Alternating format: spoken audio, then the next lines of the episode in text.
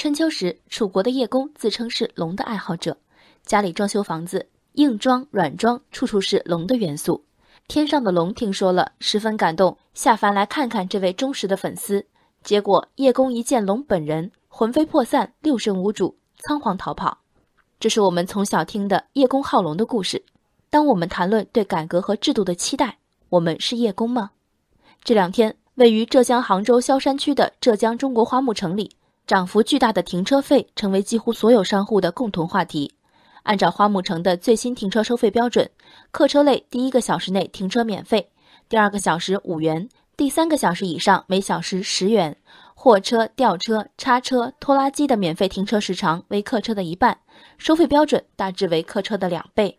以二十四小时计，客车在此停一天需缴费二百二十五元，而货车、吊车要缴费四百六十五元。花木城物业管理部工作人员说，停车场过去经历了不收费和低收费，导致很多附近车辆把这里当成自家停车场，影响车位正常流转和道路通行。收费提高后，车辆明显减少，但商户表示这个调价幅度太大，很多驾驶员都难以接受，要掐着表在免费的半小时停车时间内完成装卸，非常辛苦。原来悠哉悠哉两小时的活儿得压缩在半小时内干完，这种效率让我想起当年限塑令后的超市，免费塑料袋的时代，买三个水果装三袋的大有人在。一招收费，不但三袋合一，还有不少人自带袋子。甚至手捧着东西就走了。要推行环保，收费比劝说管用；要提高公共资源利用效率，比起保安一辆辆车的劝说抓紧，反而招来一堆白眼。涨价显然是更直接有效的方式。不过，这种方式合法吗？根据公开信息，杭州萧山区物价局于去年九月发布关于规范杭州市萧山区机动车停放服务收费管理的通知，其中明确，除城市道路公共停车泊位。交通场站停车场、公立医院、体育场馆配套停车场和政府投资的公共停车场外，其他各类停车场所收费实行市场调节价管理，由机动车停车场所自主定价。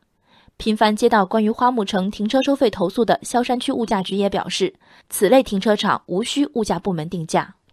我们曾抱怨有形的手伸得太长，如今市场在资源配置中起决定性作用，迈出了大步，皆大欢喜吗？并没有。因为在叶公们的想象中，行政权力的淡化带来的一定是降价的美好画面。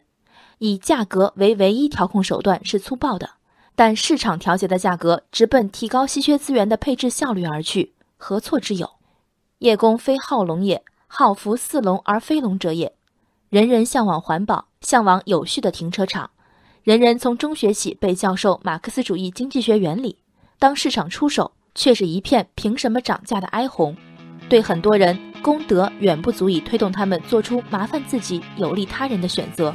而当我们受惠于市场之手的奇效，无论是市场还是价格，理应获得更公正的认知。人生海海，见微知著。